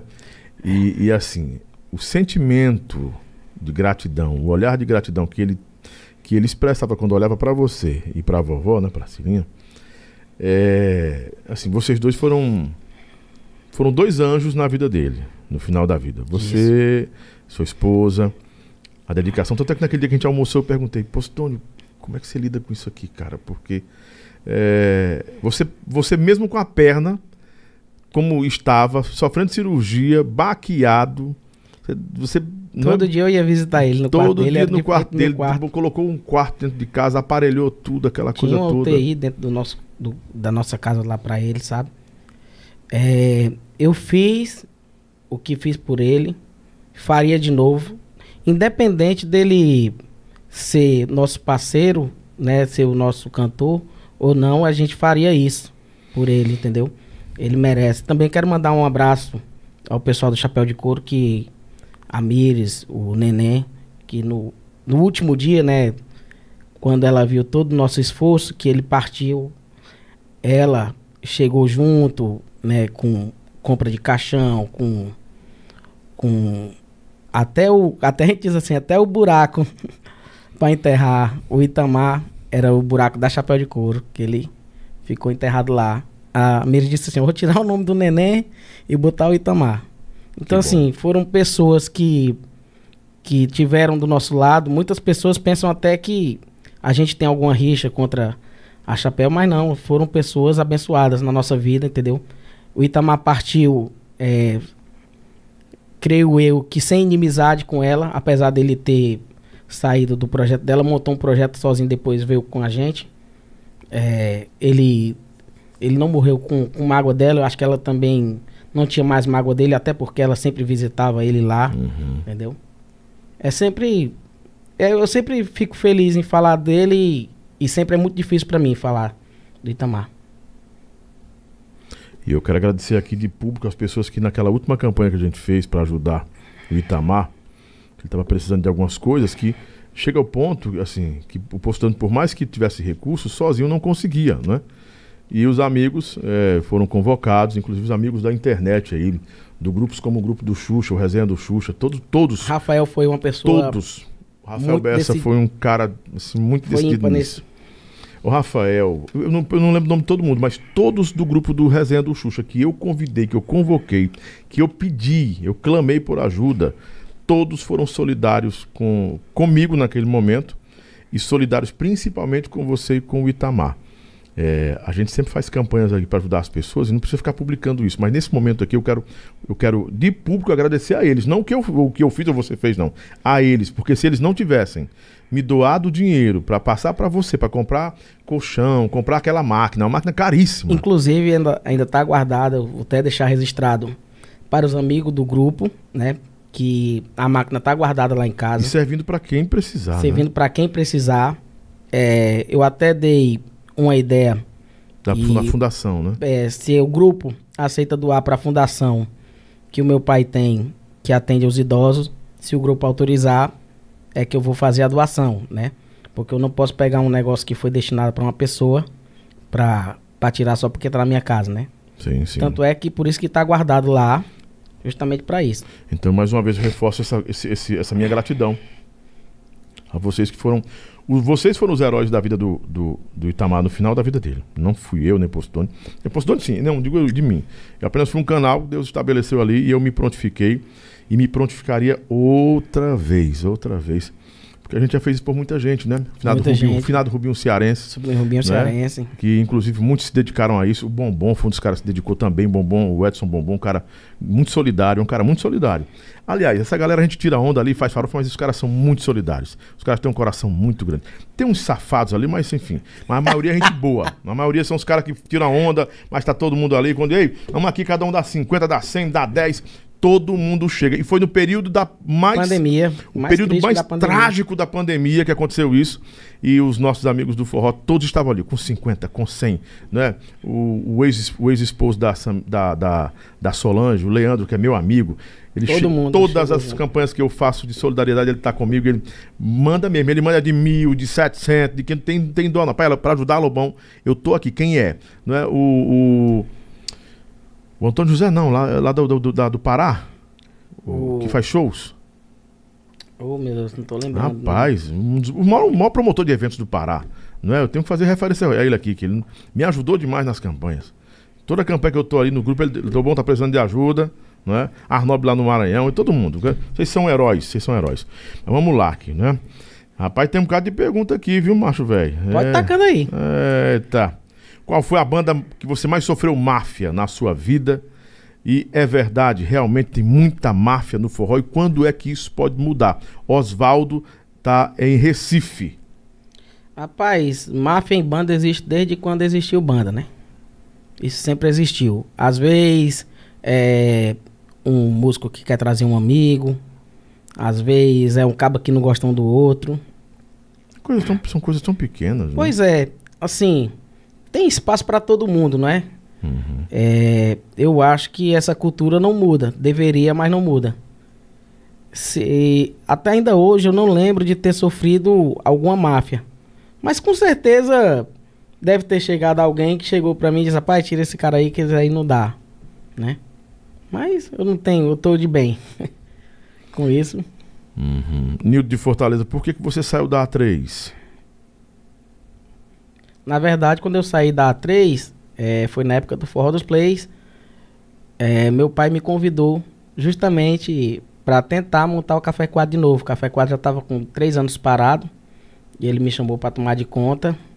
Uhum. E eu já tinha um plano de montar o meu próprio estúdio. E o pai pegou, me tirou do, do Ford Display e disse, ó, venha, venha para montar o café coado, que eu vou lhe ajudar aqui com o salário. Eu digo, pois tá bom, pai. O dinheiro que ele me deu para montar meu salário, comecei a comprar o material para estúdio, pedi ajuda meu pai pro estúdio. Foi esse o motivo de eu ter saído da 3. O Elias está perguntando o seguinte: Postone, você lembra do Tigrão, que era cantor? E por que, que você acreditava tanto naquela banda tosca? Que banda era essa? Rapaz, banda? a banda era ruim demais, tu é doido. Que banda era mesmo? Os Malas do Forró. Os Malas do Forró, era a banda. era ruim mesmo, Postone. Ô, banda tu ruim. Tu é doido, cara, não tinha condição Mas não. Como é que pode? A banda era muito ruim, cara. Rapaz, o Tigrão, ele não é um bom cantor. Mas cara. é um artista, né? Ele é um, artista, puta artista, um artista, cara. Tigrão. Hoje ele é meu amigo. Meu uhum. amigo ainda, o Ismael Herbert, no Instagram dele. É, e ele é meu amigo demais. Mas eu, a banda era ruim de verdade. Era né? muito ruim. Mas assim, quando a gente. Quando eu trouxe ele a segunda vez. Ele é, pior, cantava pior. Cantava pior. E eu tinha escutado um CD do Bonde do Maluco. Hum. Na época ninguém tocava pisadinha ainda uhum. em Fortaleza. Uhum. Eu acho que o Xande tocava só uma música do do de, em pisadinha que era aquela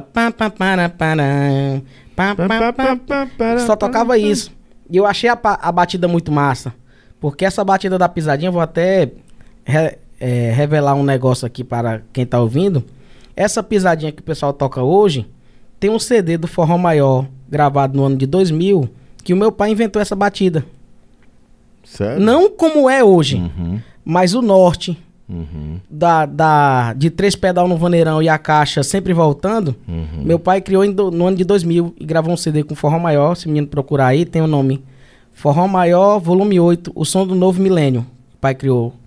E já era pisadinha. E quando eu ouvi o bonde do maluco nesse negócio, eu digo, cara, isso é muito massa. Vou gravar um CD todo em pisadinha. Claro que ficou ruim, ninguém sabia tocar pisadinha, bicho. Mas era muito ruim. Eu peguei todas as músicas do bonde, botei no repertório, peguei umas músicas é, que tava tocando na atualidade, botei no repertório, mas tudo na batida de pisadinha. Bicho, ninguém sabia tocar pisadinha, ficou ruim. Era ruim de verdade a, a banda. já era ruim, né? Já era ruim. Mas vocês tinham shows, assim, fazia show, aquela coisa toda. E você insistia tanto, como ele perguntou, por que, que se insistia tanto nesse projeto? Sabendo que o projeto era. que a banda era ruim de verdade, homem. Os Malas do Forró. E até o nome já era meio estranho, né? Era, era ruim, mas era diferente. Eu sempre acreditei no que é diferente. Eu sempre acreditei no que é diferente. Eu sabia que aquela levada ia pegar. Eu sabia. Não pegou comigo. Mas hoje é uma da, das levadas mais escutadas do mundo. E eu sabia que aquilo ia pegar. O meu erro foi insistir no nome da banda, no artista. Mas é porque eu tinha a visão que ia dar certo. Ela nasceu do Forró Legal, porque tinha uma banda também chamada Forró Legal, né? Na verdade, o, os Malas do Forró foi uma ideia do meu irmão, uhum. o Valdo Postdoni, que montou ela a primeira vez é, em cima do Mala Mansa. Uhum. E o Tigrão era para ser em cima do Tony Guerra. Já pensou. Entendeu? Na época, o Tigrão tava cantando direto, então ele cantava bem melhor do que quando ele veio para cantar comigo na segunda vez, né? E quando o meu pai até desistiu de montar o Café Quadro, que eu fiquei sem trabalhar, eu disse, rapaz, eu vou montar os malas do forró de novo. Foi quando eu escutei o bonde, chamei o Tigrão, Tigrão, tem coragem? Vamos, vamos pra cima. Vem pra cima. Aí montamos. Vem pra cima cantar ruim de novo. Aí o, o, o, o Assis Monteiro eu levei pro Assis.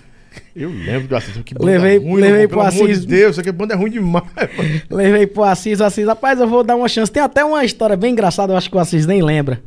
Eu cheguei, Assis, bota minha banda pra tocar, ele só vou botar ela pra abrir lá na Leblon. Tá qual o horário? É. 9 horas abrindo na Leblon. Tudo bem. Cheguei com a banda e tinha a banda do Reginaldo, Forró Beldade. Sim. Forró Beldade. Forró Beldade, Jesus. Aí, chegamos nós na Leblon pra tocar, pra abrir a festa e o Forró Beldade chegou também. E eu comecei a montar minhas coisas no palco. E, e o guitarrista da banda do Beldade começou a montar a pedaleira, a pedaleira dele do lado da, da nossa banda. Disse que quem vai abrir é nós. E, e o Assis só anunciou na rádio. Não tinha na faixa, não tinha nada o nome do, dos malas. E o menino montava o show começa às 9 horas, você não sei saber quem não, ia começar. Quem, não sabia quem ia começar e, e, as, e as coisas da bateria, o Road tirava as coisas da minha bateria, o outro ia botar, rapaz, aquela confusão, o Reginaldo chegou. Mas tá lá na faixa, lá fora, Beldade. Como é que essas malas do forró vai abrir? Eu digo, meu irmão, tu, tu se resolve com Assis. Que eu não vou sair daqui, não. Vantuil chegou. Garotinho, rapaz. O Assis me. Rapaz, garoto, Assis me bota confusão. Em, o Assis me bota em cada uma, mas é a banda do ah, menininho, posso... do Posidônezinho que vai abrir. Eita, Aí a gente começou a tocar. Aí quando terminou o show, cheguei pro Vantuil. Vantuil, cachê. Filhote, pega com o Assis na segunda. Beleza. Ei, o da segunda do Assis, meu irmão, nunca. Aí eu peguei, quando foi na segunda-feira, fui pro escritório do Assis.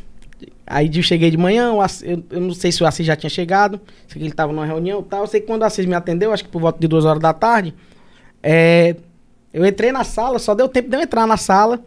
Assis, eu vim só receber o um negocinho lá de sábado. Ele disse, não, mas tem pagamento não, foi pela divulgação. eu digo, eita, Assis, não, mas tá bom, meu velho. Da próxima vez dá certo. Aí foi, foi logo depois, eu, eu já, já tava meio cansado de, de banda, aí eu parei o projeto. E, bom e demais. E tchau, né? É como disse, fumo tem toda hora. É. Ah, quem é Gabi? Gabi Oliver? Gabi Oliver, foi cantora a... do Forró Maior Forró atual. Maior, cadê ela? Estão perguntando, você sabe do paradeiro dela? Tá cantando? Tá em Aracaju, Forró Maior. Uhum. Forró Maior a gente mudou a sede. A gente não, meu irmão, né?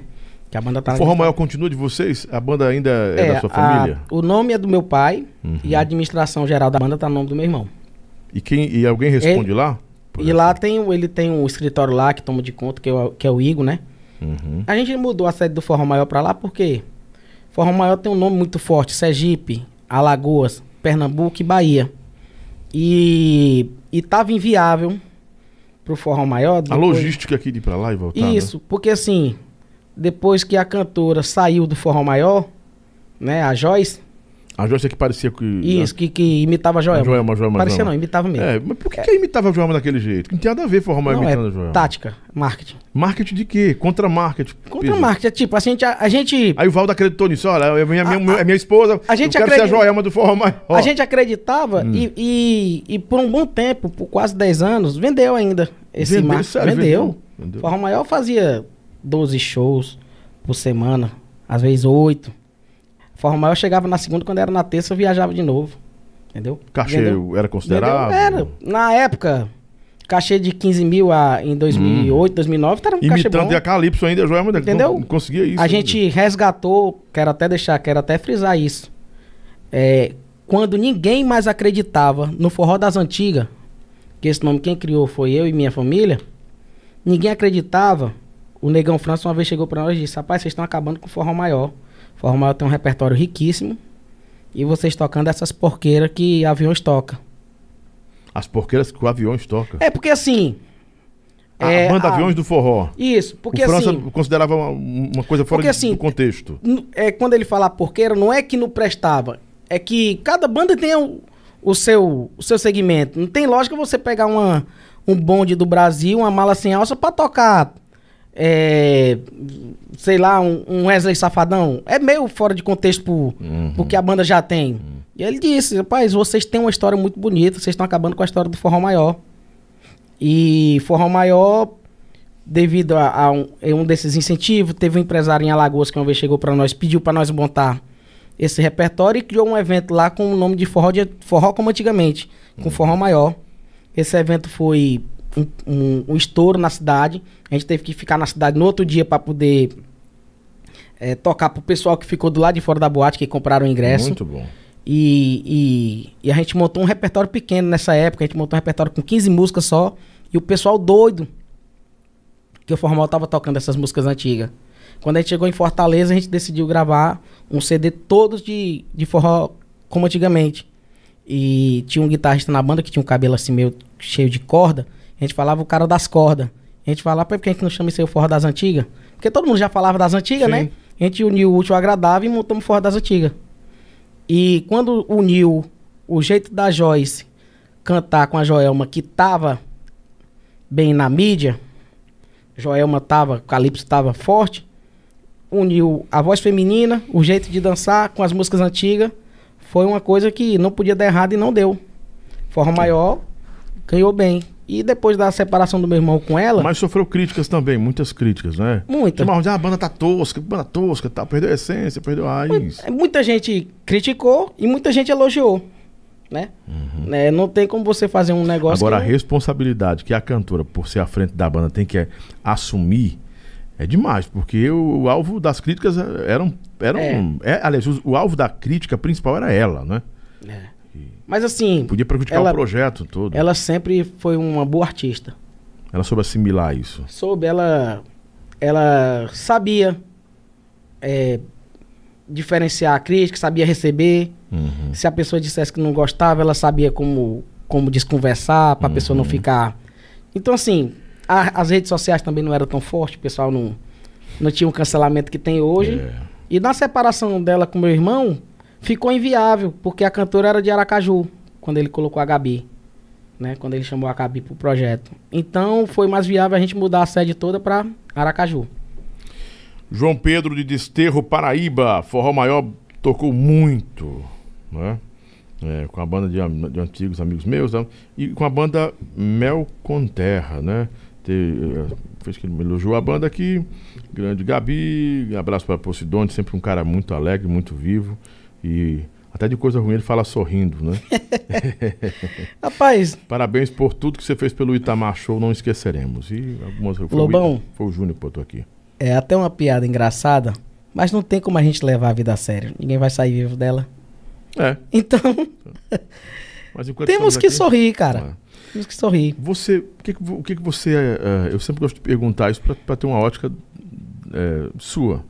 Esse momento atual do forró, quais são suas perspectivas? O que, que você está tá, tá desenhando aí? O que, que você espera dessa retomada? Da, da possível retomada nacional? Rapaz, é, eu vi.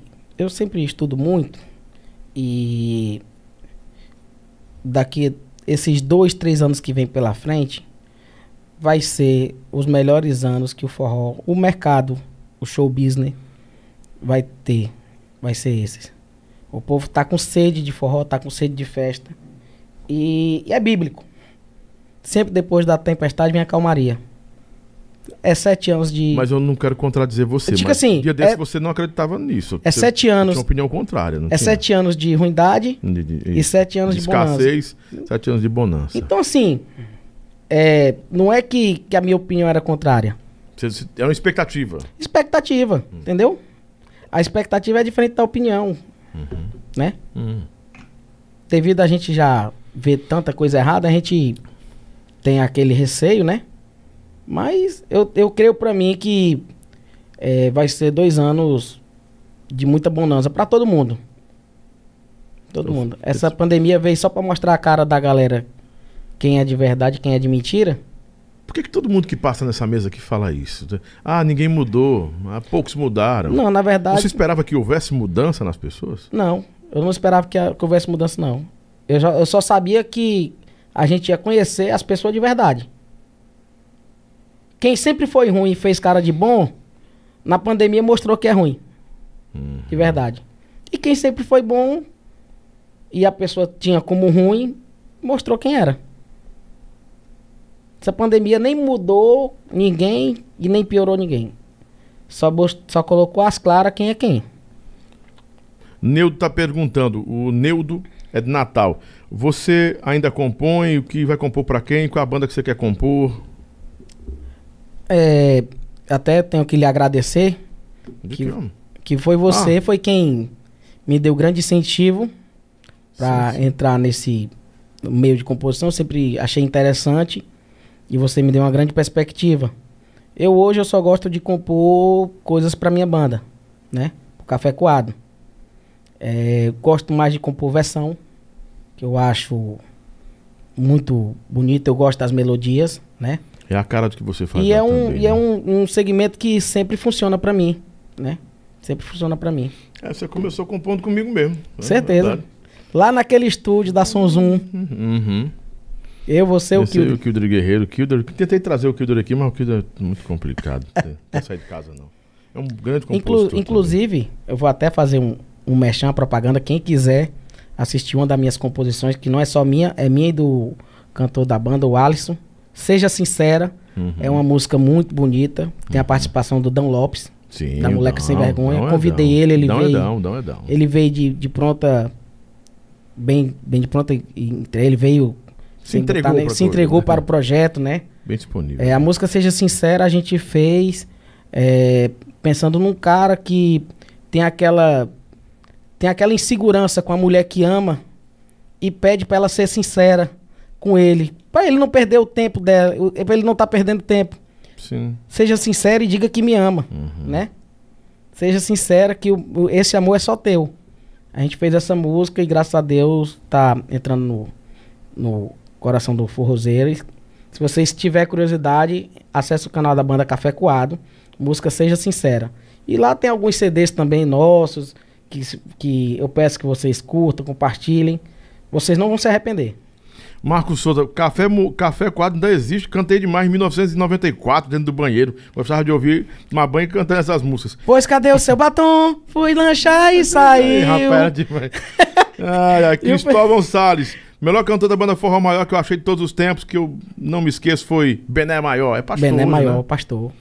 Quem cantava a oração do caminhoneiro, não? É, ele. É, ele, é, velho. Marcou, é. marcou a voz. Aquele dele. anjo era Maria, Santa Maria, Mãe de Jesus. Aquele anjo. Era canção do caminhoneiro, né? Canção, não, canção, canção do, do caminhoneiro. caminhoneiro. é. Canção do caminhoneiro. solitário. Caminhoneiro, caminhoneiro, é. Caminhoneiro Rapaz, solitário. Eu, toquei, eu tocava essa música pra mim pro banheiro, porque ela é grande também, né? Essa música, é, na época que foi lançada, em 96 ou 97, eu não lembro bem o ano, ela, no horário de 6 horas, foi uma das mais executadas na época do lançamento. Nós estávamos com a gravadora Atração. Uhum. E muita rádio, quando não tocava, quando bate às 6 horas do Luiz Gonzaga, tocava Caminhoneiro quando Solitário. Bate às 6 horas, eu toco essa. 6 horas eu, eu E ainda tá no música. repertório do Forró Maior essa música. Tá, né? Esse é tá. um marco do Forró Maior, né? Não tem pronto correr, não, porque essa música. São duas músicas, são duas músicas que, que, que marcam a geração. 5. E agora vamos me cancelar, amigo. Agora vamos bloquear. Deixa eu botar pra frente, né? Porque senão. Fiquei todo arrepiado, bateu forte o coração. A vozinha dela, viu? Mas era boa agora. Naquela hora que o carro lá sozinho, sem ninguém na direção. Essa música é assombrada, macho, pelo amor de Deus. É. Muito bom. E uma grande lição. Quem que é essa música, professor? Quem escreveu essa música? Essa música é, eu não lembro quem é o compositor. Deixa eu ver quem compôs essa música aqui. Mas Forró Maior, no lançamento. Forró Maior é? no lançamento dessa música. Aquele anjo era Maria, Santa Maria, Mãe de Jesus. É muito linda essa música, melodia.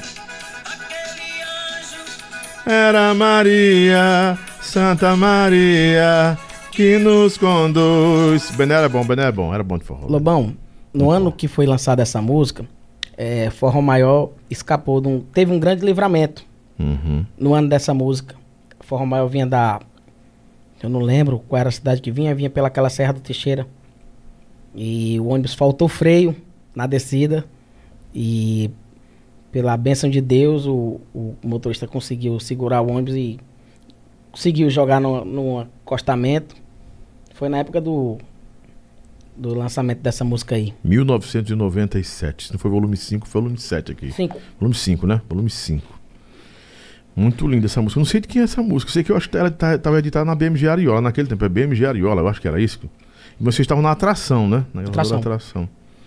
Muito bom. Postônio, obrigado, meu irmão, por ter vindo e atendido prontamente nosso convite.